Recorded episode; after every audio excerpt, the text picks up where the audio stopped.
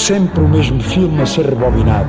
Parecia quase aqueles títulos dos filmes de cowboys, portanto, do duelo ao amanhecer, do duelo ao entardecer. Eu lembro-me entre de ser um garoto e vir para aqui fazer as birras que os garotos fazem.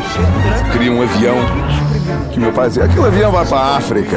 Mas eu quero aquele avião, eu quero aquele avião. Ah, aquele avião. Mas depois não me calava ter de arranjar um, um avião daquele de plástico. De plástico. Eu estou aqui a mandar um beijinho à minha prima Maria, que é veterinária aqui em Trás-os-Montes. O cheiro da sardinha é irresistível e já tenho mesmo alguma pena de não estar sentado naquela mesa ali ao fundo à sombra já a comer a sardinha. Uma espécie de gente, predadores naturais, com ar sisudo à espera do sangue fresco da manada, um tal Homo troiquense. Tudo o que se passa. O Homo troiquensis é perigoso. Passa na TSF.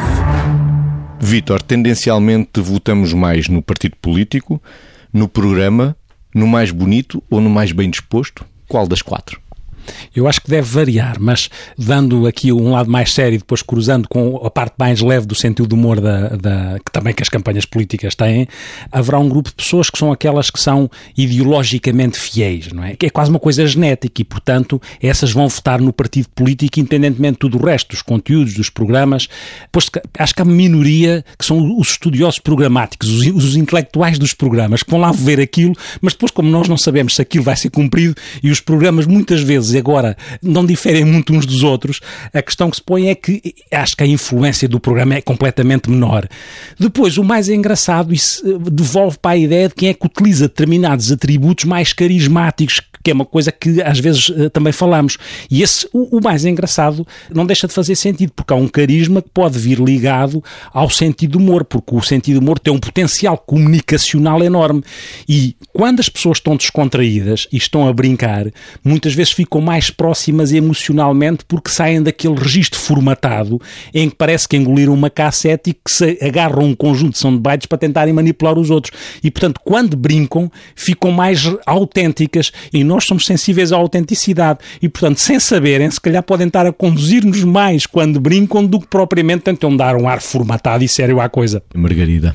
Eu creio que muitas vezes o que tem de facto mais poder é o partido. Eu acho que para aquelas pessoas que não estão vinculadas a partidos, aquilo que devia, e que se calhar é a grande maioria, aquilo que deveria ter mais poder era claramente o conteúdo. Ou seja, o conteúdo é que transforma e faz rolar ou rodar, se quisermos, as diferentes linhas políticas, porque senão já sabíamos mais ou menos, se fossem os partidos, já sabíamos que este partido em cada país ou em cada momento tinha X e era isso que era previsível e a concreta votação uh, nesse partido. E isso não acontece, mas não acontece em nenhuma realidade, nem em Portugal, nem em país nenhum. Portanto, aquilo que verdadeiramente deveria ter mais, mais poder, digamos assim, na minha opinião, deveriam ser os conteúdos. O que acho também é que cada partido que tem, obviamente, a sua linha de atuação, o seu lugar nesta linha da esquerda-direita, deveria ser capaz de, em coerência, construir aquilo que está de acordo com a linha da sua ideologia, embora de uma forma clara, concreta e com base na aprendizagem do que resultou e não resultou da experiência anteriormente feita e tida, quer quando foi governo, quer quando foi oposição.